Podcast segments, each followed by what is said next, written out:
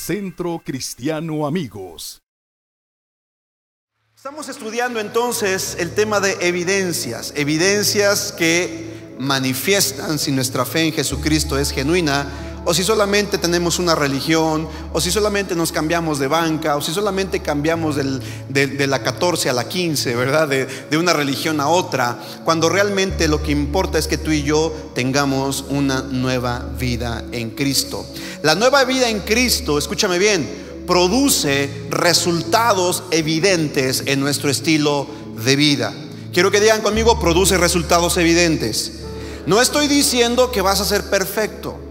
No estoy diciendo que ya no te vas a equivocar, no estoy diciendo que ya no vas a cometer ningún error, porque hay muchas personas que se burlan de los cristianos, se burlan de la gente de fe, y, hacen mofa de nosotros pensando, uy, dicen, es que ustedes se creen los super, super ungidos, los super santos, prácticamente caminan entre nubes. Y no es así, amados. Realmente somos seres humanos, tenemos errores, tenemos fallas, tenemos dificultades. Nada más vamos a poner un ejemplo. ¿Cuántos aquí en esta semana han tenido algún tipo de lucha? Levante su mano. ¿Cuántos aquí han experimentado algún tipo de temor? Levante su mano. ¿Cuántos aquí han tenido que enfrentar alguna situación en su mente, en sus pensamientos? Levante su mano. Ok, entonces eso no, no significa que porque tienes luchas, tienes debilidades, tienes tentaciones, has dejado de ser hijo de Dios. Por supuesto que no. La semana pasada enseñábamos y dijimos que damos gracias a Dios porque Dios no nos deja a expensas de nuestras emociones. Porque si fuera a expensa de lo que sentimos, estamos fritos. Porque cierto, no, a veces te sientes un super ungido, pero al siguiente día te sientes de lo peor, ¿verdad? Te sientes mal porque no has eh, hecho según tú lo que agrada a Dios y, por más que te esfuerzas, por más que lo intentas, tú dices, pero ¿cómo le hago para agradar a Dios? Y quieres echarle ganas y quieres eh, y piensas que por tus muchos sacrificios y esfuerzos Dios se complace y desde el cielo se levanta del trono y te aplaude y te dice, bien hijo, lo estás haciendo muy bien, ahí la llevas. Pero sabes, el amor de Dios por ti no cambia, no se mueve ni un ápice. Aún así falles. Aún así le des la espalda a Dios. Déjame decirte, el amor de Dios por ti no cambia. Dios te sigue amando. Obviamente no ama tu pecado, no ama tu falta, no ama tu falla, pero te ama a ti porque el amor de Dios es incondicional. ¿Cómo es el amor de Dios? Pero a veces tú y yo nos juzgamos severamente.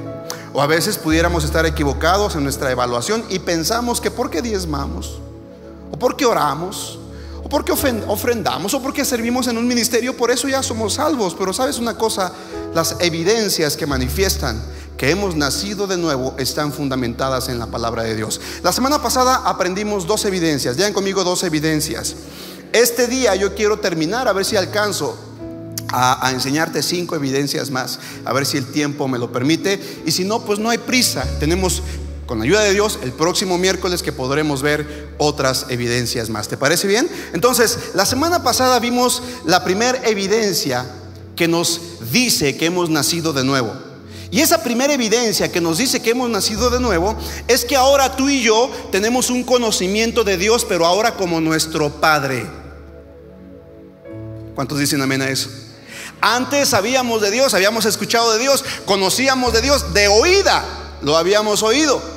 Pero ahora tú y yo entendemos que Dios es nuestro. Dios es nuestro papá. Ahora tú te puedes relacionar con Dios como tu padre.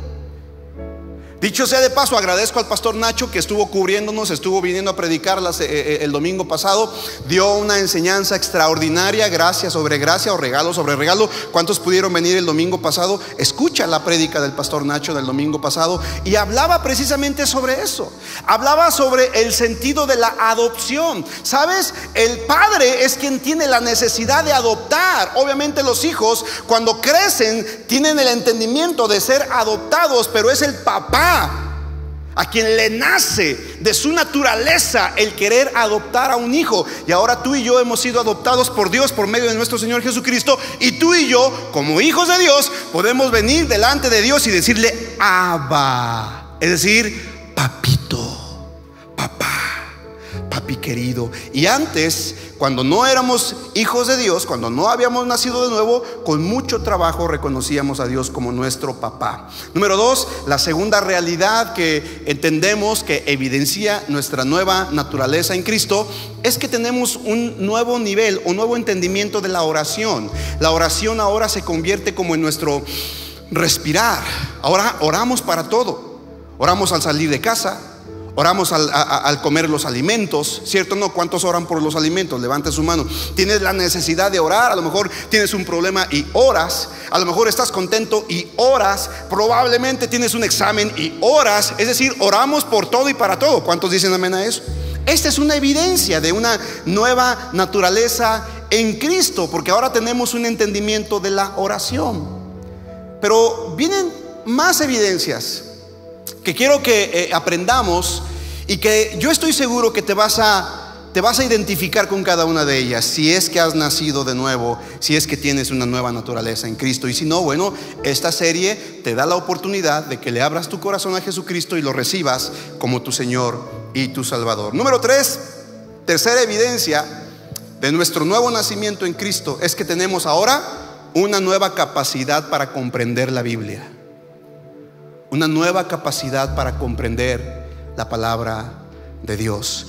Yo no sé si a ti te pasaba antes, antes de entregarle tu vida a Cristo, pero cuando leías la Biblia no la entendías.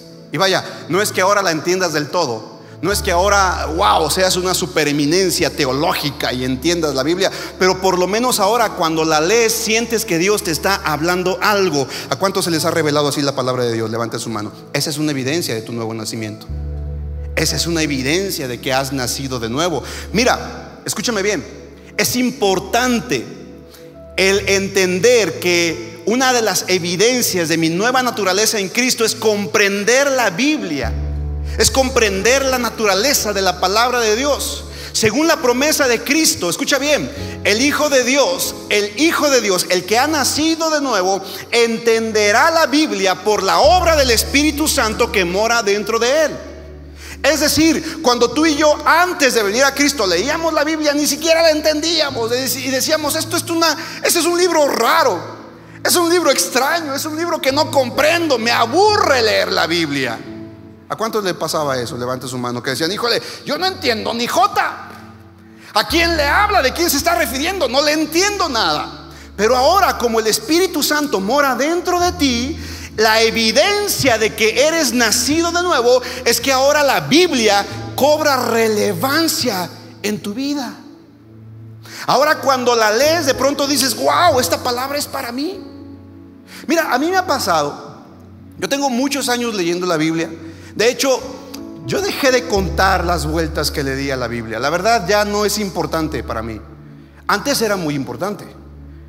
Eh, de la iglesia de donde, en donde crecimos, nos contaban, ¿verdad? Cuántos capítulos leíste esta semana y lo anotaban en una pizarra, ¿verdad? Bien chistoso porque eh, llegábamos el siguiente domingo y veíamos eh, el, el récord de cada uno de los hermanitos de la iglesia. A ver, la familia fulana leyó en total tantos capítulos en la semana, la familia perengana leyó en total tantos, tantos capítulos en la semana y a veces eso nos convertía medio religiosones y hasta mentirosos porque no habíamos leído nada y decíamos, con tal de que nuestro nombre quedara ahí, con tal de no quedar mal, como cuando en el coto, ¿verdad? Debes las cuotas de la mensualidad y con tal de no quedar mal, te pones al corriente, ¿verdad? Aunque no quieres. Y bueno, a veces nos convertíamos hasta en mentirosos porque decíamos, ah, pues yo leí como 10 capítulos y en toda la semana ni la Biblia había abierto. Pero pues para que no digan nada, ¿verdad? Y sabes, muchas veces a mí me ha pasado, amados, que he leído una parte de la escritura, una vez, otra vez y otra vez, pero de pronto la vuelvo a leer después de mucho tiempo. Y aunque la he leído muchas veces y de pronto, ¡pum!, la Biblia salta, como que las palabras resaltan y golpean mi espíritu, golpean mi ser. ¿A cuánto les ha pasado? Yo, mira, no, no te imaginas, yo estuve estudiando eh, eh, el año pasado lo concerniente al libro de Nehemías, me chuté todo el libro de Nehemías. Y apenas ahorita, Martín, estoy descubriendo otras cosas que estoy leyendo del libro de Nehemías. Cosas que había leído ya, pero que ahora me están siendo reveladas de una manera diferente. ¿Sabes por qué? Porque la Biblia es la palabra de Dios. Es viva y eficaz, más cortante que toda espada de dos filos. Y además la Biblia es el único libro que cuando la lees, el autor está allí contigo presente. Y el autor es el Espíritu Santo. ¿Cuántos pueden decir amén a eso? Entonces, Juan capítulo 16, versos 12 al 15. Quiero que pongas mucha atención a esta palabra de parte de Jesús. El Señor Jesucristo, hablando con sus discípulos, dice, aún tengo muchas cosas que decirles, pero ahora no las podéis sobrellevar. Pero cuando venga el Espíritu de verdad, Él os guiará a toda la verdad, porque no hablará por su propia cuenta, sino que hablará todo lo que oyere y os hará saber las cosas que habrán de venir. Él me glorificará porque tomará de lo mío y os lo hará saber. Todo lo que tiene el Padre es mío, por eso dije que tomará de lo mío y os lo hará saber. ¿Te das cuenta? ¿Qué significa esto, amados? Que cuando tú has nacido de nuevo, tienes al Espíritu Santo dentro de ti y cuando tomas la Biblia y empiezas a leerla, es el Espíritu Santo quien te habla y te revela las cosas del Padre para tu vida. ¿Estás conmigo? Ahora, no es el único pasaje. Mira lo que dice Lucas capítulo 24, verso 32. Lucas capítulo 24, verso 32 dice, y se decían el uno al otro, ¿no ardía nuestro corazón en nosotros mientras nos hablaba en el camino y cuando nos abría las escrituras? Es cuando Jesucristo ya había resucitado en el camino a Emaús, se les pegó a los discípulos y Jesucristo comenzó a hablarles la palabra de Dios, pero el Espíritu Santo les abrió el corazón para poder entender las escrituras.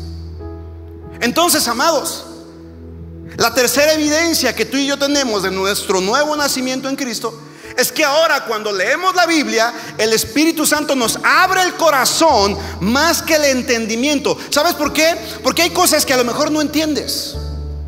Hay cosas que lees y dices, no comprendo. Pero aunque tu entendimiento queda sin conocimiento, pero tu espíritu es el que se alimenta, es el que se está llenando, es el que se está nutriendo y es el Espíritu Santo que mora dentro de ti que te está revelando las escrituras. Por eso es importante, amados, que no dejemos de leer la Biblia. Que todos los días inviertas unos instantes, unos minutos. Si tienes tiempo, invierte una hora, lo que quieras. Pero toma tiempo en leer la Biblia. Porque de esta manera el Espíritu Santo estará hablando a tu vida, a tu mente y a tu corazón. Sabes, si eres una persona que se conforma con solamente escuchar la Biblia cuando se lee en la iglesia, no vas a crecer, no vas a madurar, o al menos no en la manera en que Dios quiere que lo hagas. Pero si tú eres una persona que todos los días, ¿cuándo? Estás leyendo la Biblia, entonces el Espíritu Santo te estará enseñando. Y déjame decirte algo, de lo que Dios te hable en la semana, de todo lo que tú leíste en la semana, la palabra de Dios, todo lo que el Señor te habló a tu vida, a tu corazón, cuando vengas a la iglesia, lo que se predica, escúchame bien, lo que el pastor, el ministro, el invitado, quien sea que predique, hable ese día, será solamente para confirmar lo que Dios ya te habló durante la semana. ¿Me sigues? ¿Cuántos aquí de pronto han venido y han escuchado una palabra y dice, ah, Dios me habló de eso en la semana? Levante su mano.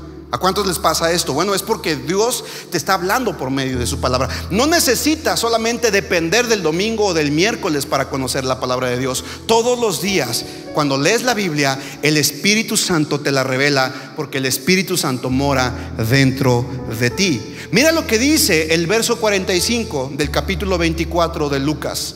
Dice, entonces les abrió el entendimiento para que comprendiesen las escrituras. Wow. Wow. ¿Quién abre el entendimiento? ¿Quién abre el entendimiento? ¿Quién mora dentro de ti? Si es que has nacido de nuevo, has sido sellado por el Espíritu Santo y el Espíritu Santo que vive dentro de ti te abre el entendimiento para que puedas conocer la verdad de la palabra. ¿Me sigues?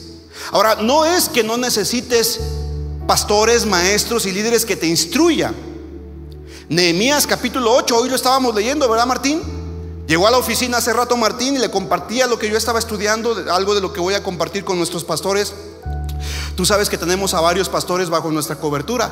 Y este próximo sábado tenemos un desayuno con nuestros pastores, los pastores de nuestra red. Y el Señor está preparando mi corazón para compartirles una palabra. Y precisamente les hablaba de Nehemías capítulo 8, en donde dice la escritura que Nehemías como el gobernador preparó al pueblo para que recibieran la palabra. Pero Esdras, que era el, el, escribano, era, era el escriba y el sacerdote, les leía la Biblia, les instruía en la palabra de Dios. Pero los levitas, dice que ellos les enseñaban al pueblo lo que la Biblia decía. Entonces, estamos hablando de que el Espíritu Santo que mora dentro de ti te revela la palabra de Dios, pero también Dios pone pastores, maestros, profetas que te enseñen la palabra de Dios. Pero al final de cuentas, todo lo que tú escuches acá, todo lo que tú recibes de parte de Dios en este lugar, tiene que ser comprobado con la palabra que tú lees en tu casa para que nadie te engañe. Porque por eso mucha gente es engañada. Porque como no leen, como no estudian, como no analizan la Biblia, se tragan cualquier cuento. ¿Me sigues o no? Y sabes una cosa, a mí no me interesa dorarte la píldora, yo lo que quiero es que tú aprendas la palabra de Dios. Y cada vez que tú lees la Biblia, el Espíritu Santo te habla a ti, te enseña a ti, y cuando vienes a la iglesia, escuchas la palabra de Dios, el Espíritu Santo conforma y, y confirma la palabra que Dios te habló en la semana. Y si algo de lo que se dice aquí es contrario a la Biblia, el Espíritu Santo que mora dentro de ti te lo va a revelar. Hello, ¿está conmigo? Por eso es importante que tú y yo tengamos el hábito de la lectura de la palabra de Dios. Además de que el leer la Biblia y el comprenderla, por lo menos en nuestro espíritu, es una de las evidencias que marca nuestra nueva naturaleza en Cristo, nuestro nuevo nacimiento. Por eso la Biblia dice que Dios abre el entendimiento para comprender las escrituras. Semejante experiencia, a pesar de ser tan maravillosa, no es solamente para ciertos cristianos que gozan de un favor especial de Dios. Es decir, escúchame bien, el conocer la Biblia, el explicar la Biblia, el predicar la Biblia no es exclusivo para los pastores y líderes, es para todos sus hijos para todos los que se comprometen a estudiar la bendita palabra de Dios. Pero tú tienes que pasar tiempo. ¿Tienes que qué? No, no te escuché. ¿Tienes que qué? Invertir tiempo en la palabra para que entonces Dios comience a revelarte cosas nuevas, cosas que tienes que hacer. ¿Sabes? Hay gente que dice, pastor, ¿y cómo le haces para tener ese, esa revelación o ese conocimiento? ¿Cómo le haces? Bueno, nada más invierte tiempo en la palabra. Pero no solamente eso. Dios te quiere llevar a más revelación. Quiero que digas conmigo más revelación. Pero Dios no te va a revelar más a menos que estés dispuesto a obedecer. Es decir, en la medida en que tú obedezcas la palabra de Dios, será la medida en que Dios te revele todavía más cosas. ¿Por qué quieres que Dios te revele los misterios del tercer cielo si no puedes obedecer las cosas simples de esta tierra? Una, dos, tres. ¿Quieres que Dios te revele y uy, cuándo va a ser la venida de Cristo? ¿Cómo van a ser las calles de oro y el mar de cristal? ¿Quieres que Dios te revele eso? Y no eres obediente en perdonar a aquel que te ha ofendido. Hello. Una, dos, tres. Uy, qué desganados vienen este día. ¿Cuántos quieren más revelación de la palabra? ¿Cuántos quieren ser más obedientes a lo que Dios ya les ha revelado? Mira, si eres obediente a lo poco que tienes revelado de Dios, Dios te va a revelar más. ¿Por qué? Porque si con lo poco eres fiel, Dios te va a poner en lo más. Pero si con lo poquito no estás siendo fiel, no esperes que Dios te revele más. Tú vienes y le dices, Dios, revélame más, revélame tu palabra. Y Dios te dice, pero ¿para qué, mi hijo? Si lo que te he dicho y lo que te he revelado no lo haces, ¿para qué quieres más? ¿Me sigues? Por eso es importante, amados, que tú y yo leamos la Biblia y que el Espíritu Santo sea el que nos enseñe. ¿Sabes? Algo que yo hago mucho, me gusta hacerlo. antes de leer, yo le digo, Espíritu Santo, guíame. Espíritu Santo, háblame. Muéstrame en tu palabra qué quieres que yo haga. Algún pecado que deje, alguna actitud negativa que suelte, alguna amargura, algo, un mandato a obedecer. Dime qué quieres que haga con lo que voy a leer. Le pido guianza al Espíritu Santo y entonces comienzo a leer la Biblia y Dios siempre, siempre habla, siempre, siempre habla. Así que es importante que tú y yo tengamos hambre por la palabra de Dios. Mira, primera de Juan capítulo 2 verso 27 dice, pero la unción que vosotros recibisteis de Él permanece en vosotros. Y no tenéis necesidad de que nadie os enseñe. Así como la unción misma os enseña todas las cosas y es verdadera y no es mentira, según ella os ha enseñado, permaneced en Él. Primera de Juan capítulo 2, verso 27. ¿Qué significa esto entonces? Significa que cuando tú y yo nos mantenemos tomados de la palabra de Dios, unidos a la vida verdadera, no tenemos necesidad de que alguien venga y nos enseñe.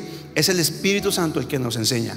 No estoy diciendo con esto que no necesitemos de maestros, de líderes, de pastores. Por supuesto que sí necesitamos. Sin embargo, es el Espíritu Santo el maestro de maestros. Y tú y yo, cuando hemos nacido de nuevo, tenemos un nuevo entendimiento de la palabra de Dios. ¿Cuántos dicen amén a esto? ¿Cuántos se identifican con este entendimiento de la palabra de Dios? Número cuatro, el siguiente punto importante otra evidencia de mi nuevo nacimiento en Cristo es que ahora en Cristo tengo un nuevo sentido de la pecaminosidad del pecado. Suena como paradójico o suena como trabalenguas, pero ahora en Cristo, el nuevo creyente, el que ha nacido de nuevo, ahora entiende la pecaminosidad del pecado. ¿Qué significa esto? Antes, cuando no habías nacido de nuevo, por ejemplo, el decir groserías era normal para ti. El fornicar era normal para ti. El ver pornografía era lo más normal. El fumar un cigarro o fumar, o fumar marihuana, el, el, emborracharte, el entregarte a los vicios, era normal. ¿Por qué? Porque los demás lo hacen. ¿Me sigues o no? El, tener pensamientos obscenos, el hablar de una manera obscena, era lo normal. El robar, el mentir, era normal. Pero cuando naces de nuevo, ahora esa pecaminosidad cobra sentido. No estoy diciendo que lo dejas de hacer, probablemente te cuesta trabajo, porque tu nueva naturaleza va eh, venciendo los vicios de la vieja naturaleza. Pero ahora caes en cuenta y dices, ay, jole, es que ya no me gusta, ya no me siento cómodo. Ya, ya, ya, no disfruto el hacer esto. Y comienzas a sentirte mal. Porque sabes que está mal. Sabes que no es correcto. Y cuando lo haces, hay algo dentro de ti que te dice, la estás regando.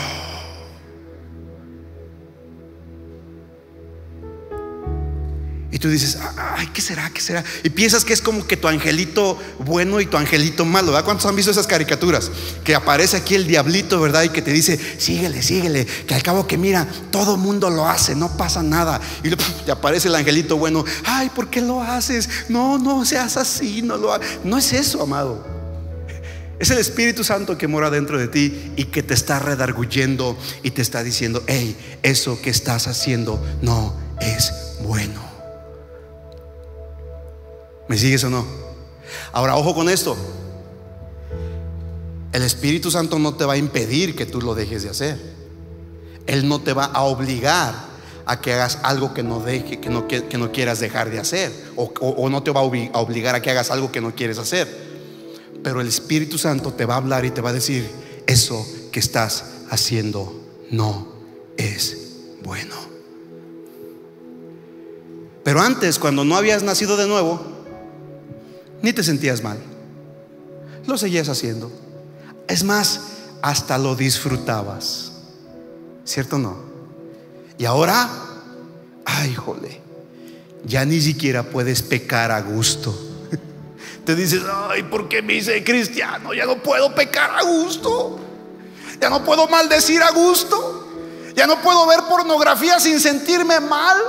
Ya no puedo decir una mentira sin saber que estoy diciendo una mentira. ¿Me sigues? ¿Para cuántos esto es una realidad? Uy, cuántas manos. A ver, levanta tus manos. Sí, ahora, ¿Lo has dejado de hacer? ¿Algunas cosas has dejado de hacer? Y otras sigues batallando, ¿verdad? ¿Cuántos siguen batallando? Ve, levanta su mano. Mire, el pastor levanta, levanta la mano. ¿Sabes por qué seguimos batallando?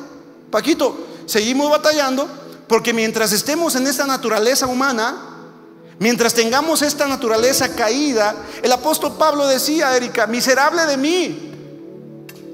¿Cómo decía el apóstol Pablo? miserable de mí, ¿quién me librará de este cuerpo de pecado? Porque lo que no quiero hacer, eso es lo que hago. Y lo que debo hacer, no lo hago. Pero gracias sean dadas a Dios, que nos da la victoria por medio de nuestro Señor Jesucristo. ¿Alguien puede glorificar el nombre del Padre por eso? Vamos, exáltale, exáltale. Entonces, el pecado tiene un nuevo sentido. Ahora nos pesa, ahora nos duele, ahora ya no nos sentimos a gusto. Así como el agua quita lo, lo, lo inmundo, lo impuro, Así también tú y yo hemos sido lavados de nuestros pecados. El agua de la palabra ha lavado nuestro interior. Y cada vez que nos ensuciamos, el, Señor Jesucristo dijo a los apóstoles, ya vosotros estáis limpios por la palabra, pero el que esté limpio, límpiese aún más. ¿Sabes por qué? Porque Dios nos limpió con su sangre preciosa. Dios derramó hasta la última gota de su sangre para perdonarnos de todos nuestros pecados. Él nos ha hecho libres y nos ha limpiado totalmente. ¿Cuántos pueden decir amén a esto? Pero estamos en este mundo. Dice, ya vosotros estáis limpios. Sin embargo, límpiense los pies, lávense los pies porque eh, los pies representan el, el andar en esta vida, el caminar en este mundo. Y sabes una cosa, es inevitable caminar en el chiquero y no mancharte los pies.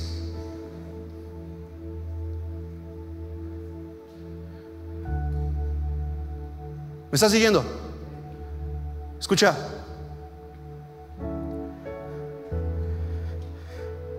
No puedes evitar el mancharte los pies por el chiquero que hay en el mundo. Pero lo que sí puedes evitar es irte a descansar con los pies sucios. Una, dos, tres. ¿Cuántos comprenden la alegoría? ¿Cuántos entienden lo que estoy hablando? ¿Cuántos saben que en su diario caminar día a día nos manchamos los pies? Te ensucias. ¿Cuántos aquí se han embarrado de lo que los perritos de pronto dejan por ahí? Tira, levanta su mano. ¿Y te gusta entrar a tu casa así? ¿Te gusta entrar a tu carro así, Humberto? ¿Verdad que no? Que inmediatamente pones a tus chalanes a que lo ¿A poco no? Yo te conozco, hijo, te conozco. Quieres que tu carro siempre no, no tenga ni una patinada de llanta. Ahora imagínate, te embarraste de esa cosa de dudosa procedencia y entras a tu carro, ¿cómo huele? No estás a gusto, ¿verdad? No estás a gusto hasta que lo hasta que lo eso hace el Espíritu Santo en tu vida. A lo mejor no puedes evitar el mancharte, pero no, estás, no estarás a gusto hasta que lo limpies y lo saques de tu corazón. ¿A alguien le ha pasado así? ¿Alguien sabe de lo que estoy hablando? Vamos, levanta tu mano si tú dices, esto me pasa y muy seguido, pastor. Esa es una evidencia de que has nacido de nuevo. ¿Alguien puede glorificar el nombre de Dios? Dale un fuerte aplauso a Dios si lo crees. Mira lo que dice Ezequiel capítulo 36, verso 25. Esparciré sobre vosotros agua limpia y seréis limpiados de todas vuestras inmundicias y de todos vuestros ídolos os limpiaré. Juan capítulo 3, verso 5 dice, respondiendo Jesús, dijo, de cierto, de cierto te digo, que el que no naciere del agua y del espíritu no puede entrar en el reino de Dios. El agua y el Espíritu, la palabra de Dios es el agua que nos limpia. El Espíritu Santo es el agua que nos limpia. Tito capítulo 3, versos 5 y 6 dice, nos salvó, no por obras de justicia que nosotros hubiéramos hecho, sino por su misericordia, por el lavamiento. ¿Por el qué? Lavamiento de la regeneración y por la renovación en el Espíritu Santo, el cual derramó en nosotros abundantemente por Jesucristo nuestro Salvador. No estoy hablando que dejas de pecar, no estoy hablando que dejas de hacer cosas malas, porque eso está intrínseco en nuestra naturaleza. Batallamos con el pecado, amados. Luchamos con nuestras, nuestros pensamientos. Luchamos con las tentaciones. No me digas que no. ¿Cuántos aquí luchan con tentaciones? Levante su mano. Yo la levanto también. Pero sabemos cuando estamos caminando en el Espíritu que eso está mal y luchamos con ello y decimos, Señor, ya no quiero. Ayúdame. Y es ahí en donde Dios nos manda su Espíritu y nos da fuerza para salir adelante. Primera de Pedro capítulo 3 verso 21 dice, el bautismo que corresponde a esto ahora no salva, no salva. No quita, no quitando las inmundicias de la carne, sino como, como la aspiración de una buena conciencia hacia Dios por la resurrección de Jesucristo. Entonces tú y yo hemos sido bautizados en el Espíritu Santo y ahora hemos sido limpios del pecado y por eso tenemos una conciencia del pecado. La palabra de Dios desplaza todas las concupiscencias humanas e implanta los ideales de Dios. Y por la acción de la palabra de Dios aplicada por el Espíritu, la manera divina de estimar el pecado desplaza la estimación humana. ¿Qué significa? En la medida en que tú y yo nos metemos a la palabra de Dios, guiados por el Espíritu Santo, entonces Dios nos va revelando lo que está mal en nosotros para irlo dejando poco a poco. ¿Me sigues? Vamos creciendo, vamos madurando. Vamos dejando las cosas que eran de niños, como los chismes, los pleitos, las disensiones, como las divisiones, son cosas de, cristianos inmaduros. Pero conforme vamos leyendo la Biblia y nos va lavando y nos va limpiando, entonces la palabra de Dios nos va transformando. Por eso es importante, amados, todos los días, todos los días medita en la palabra de Dios. Si no sabes cómo meditar en la palabra de Dios, no te preocupes. Yo todos los días estoy mandando un mensaje cortito de menos de cinco minutos. ¿Cuántos reciben esos mensajes de menos de cinco minutos? Oye, escúchalos. Si tú dices, ahora que leo, no entiendo. Mira, ya, ya lo estoy dando para que tú lo recibas y lo, y lo comas y lo medites. Pero ojo con esto. No toda la vida vas a depender del pastor. Tú necesitas aprender a desarrollar tu propia comunión con Dios. ¿Cuántos dicen amén a esto? Salmo 119, verso 11 dice, en mi corazón he guardado tus dichos para no pecar contra ti. Es imposible que Cristo, es imposible que Cristo, que no tuvo pecado y sudó gotas de sangre al ser ofrecido como ofrenda por el pecado, no produzca una nueva percepción de la naturaleza corrompida del pecado en una persona en la cual mora cuando tiene libertad para manifestar su presencia. ¿Qué significa esto? Que si tú has nacido de nuevo, es imposible, digan conmigo imposible, dile más fuerte, imposible que no tengas conciencia del pecado. Si has nacido de nuevo, ahora tu percepción del pecado cobra relevancia. ¿Estás aquí o no? ¿Cuántos están entendiendo el mensaje? ¿Cuántos comprenden que esto es una realidad? Ahora, me faltan tres puntos, pero yo creo que los voy a dar para la próxima semana, porque estos tres puntos son cruciales. Y uno de ellos me impacta porque últimamente en redes sociales yo he visto a un montón de personas que antes iban a la iglesia, que se decían cristianos, que se decían hijos de Dios y que atacan al cuerpo de Cristo, que laceran el cuerpo de Cristo, que se burlan de la iglesia, que se burlan de los pastores, que se burlan de la vida de la iglesia. ¿Sabes una cosa? Eso me enseña algo muy importante. Esa persona que se burla de la obra de redención de Jesús por la iglesia, me dice que no ha nacido de nuevo.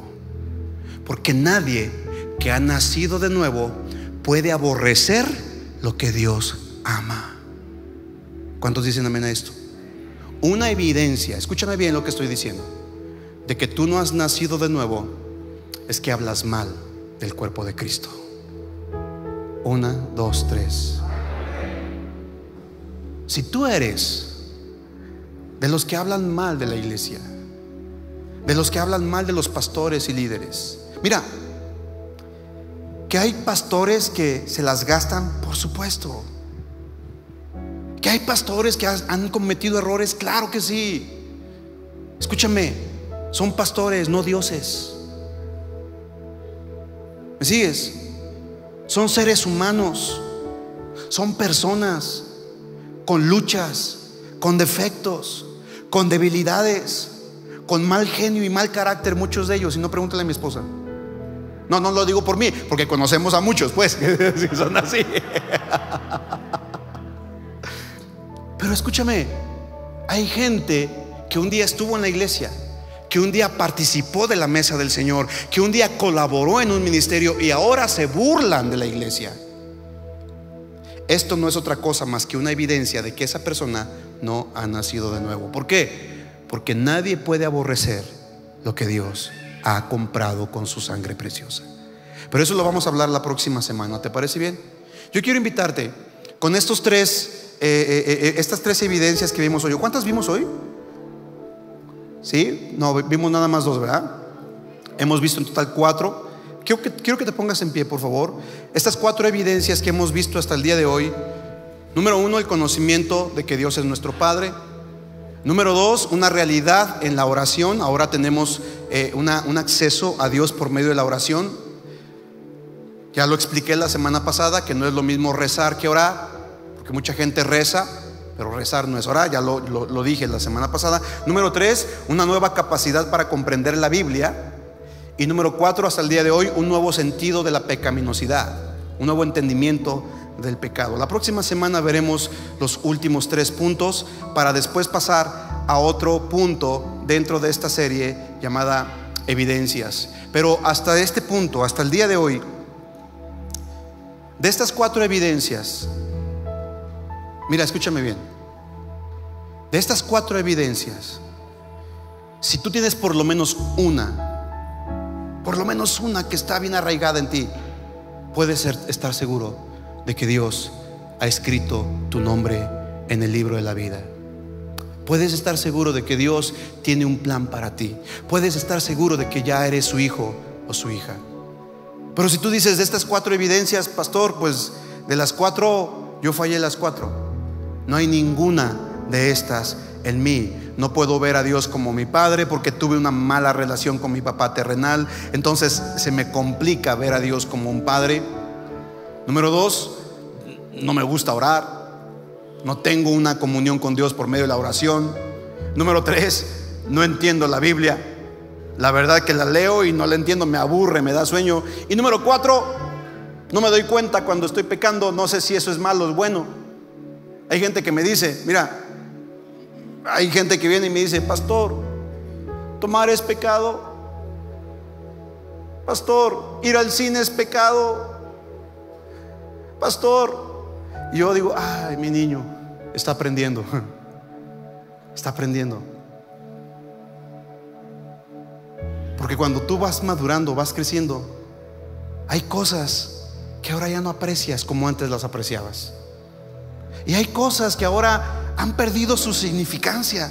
Hay tanta gente que dice, es que cómo puedo evitar el pecado. Y sabes, hay muchos cristianos que están por la vida tratando de evitar el pecado y es como cuando has aprendido a manejar una bicicleta. ¿Cuántos aquí saben andar en bicicleta? A ver, levanten su mano. ¿Qué pasa cuando aprendiste a andar en bicicleta? ¿Qué fue lo primero que te dijo tu maestro, tu padre, tu madre o quien te haya enseñado? ¿Cierto no te enseñaron y te dijeron, cuando montes en bicicleta, no mires al piso, porque si miras al piso te vas a... ¿Cuántos aquí montando en bicicleta miraron al piso y se cayeron? Levante su mano. ¿Qué te dijeron los que te enseñaron a andar en bicicleta? Tienes que mirar al frente. Mira hacia adelante, mira al frente, no mires al piso. Mira hacia el frente y sabes, lo mismo sucede con el pecado. Yo no estoy aquí para decirte que es pecado y que no es pecado. No estoy aquí para decirte que es bueno y que es malo. La Biblia lo enseña. Estoy aquí para decirte, mira hacia el frente, mira hacia adelante, mira hacia Jesucristo, mira la cruz del Calvario y por medio de poner tus ojos en Jesús evitarás la caída. Y si te caes, te levantas, te sacudes y sigues de nuevo. Porque hay una meta, hay un galardón, hay una recompensa, no para el que no se cayó, sino para aquel que se cayó y se levantó y siguió adelante. Esa es la obra de la redención. Esa es la obra del sacrificio de Jesús en la cruz de Calvario. ¿Sabes, amada familia? Si tú dejas de mirar qué es pecado, porque hay muchos cristianos que se enfocan tanto en el pecado que terminan pecando. Su enfoque es no pecar y terminan pecando. Hey, familia, tu enfoque no tiene que ser evitar el pecado. Tu enfoque tiene que ser mirar a Cristo. Mira a Jesús. Mira a Jesús. Mira a Jesús. Y si te caes, levántate. Si te caes, sacúdete. Levántate. Toma tu bicicleta y sigue adelante. Mirando la cruz de Jesús. ¿Alguien puede glorificar el nombre de Dios por esto?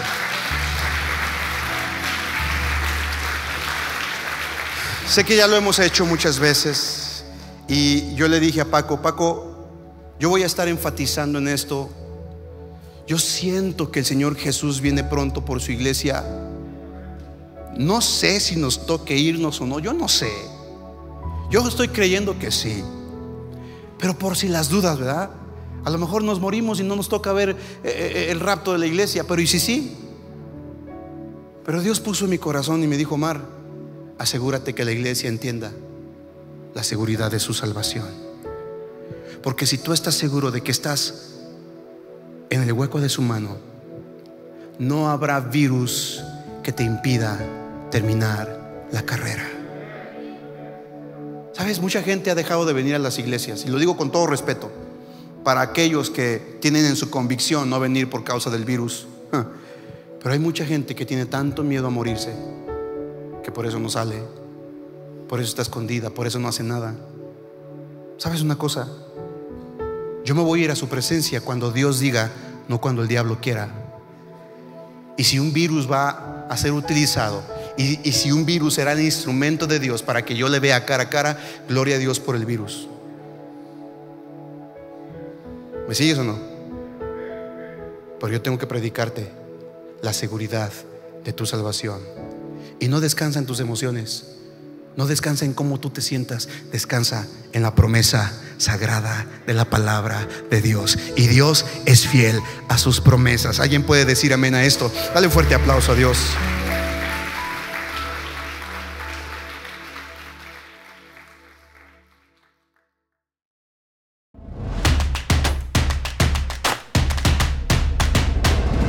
Centro Cristiano Amigos.